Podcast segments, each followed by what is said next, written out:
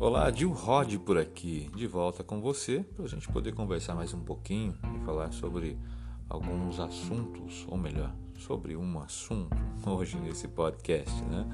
É, eu espero que você esteja gostando, esteja acompanhando também e é sempre muito bom poder estar falando sobre algumas coisas aqui que sempre pegam a gente de surpresa e deixam para trás uma certa marca e uma herança para o futuro que a gente não deveria carregar.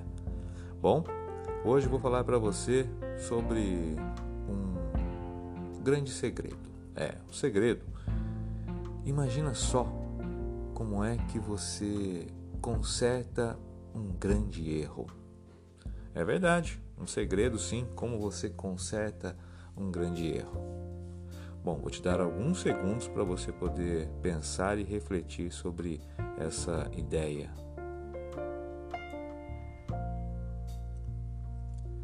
Olha só, existem quatro coisas que todos nós sabemos e não refletimos muito, mas essas quatro coisas nunca voltam para gente.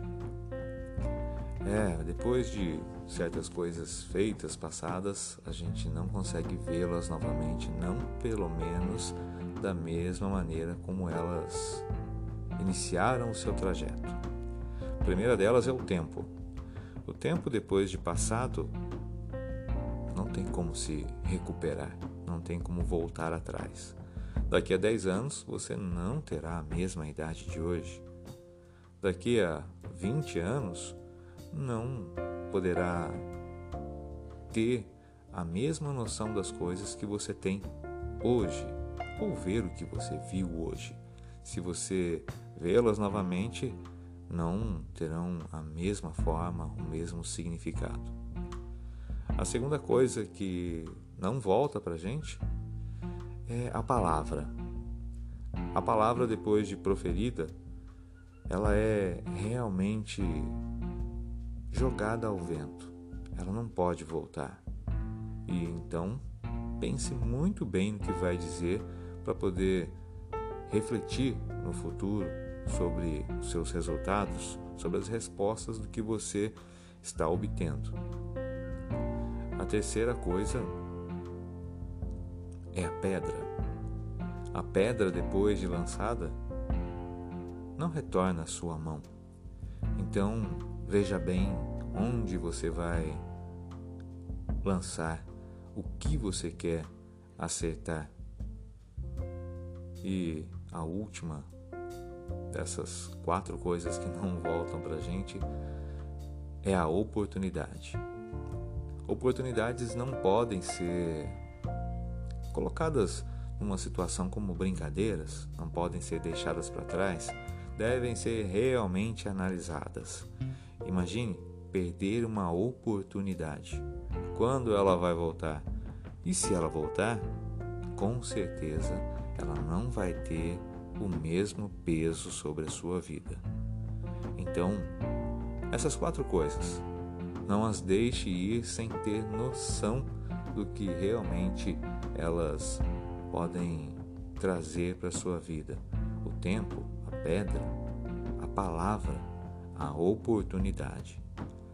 E voltando aqui ao assunto inicial, como consertar um grande erro? Eu digo para você que um erro não pode ser consertado. Então, tente fazer de tudo para nunca errar. Impossível? Sim, impossível nunca errar.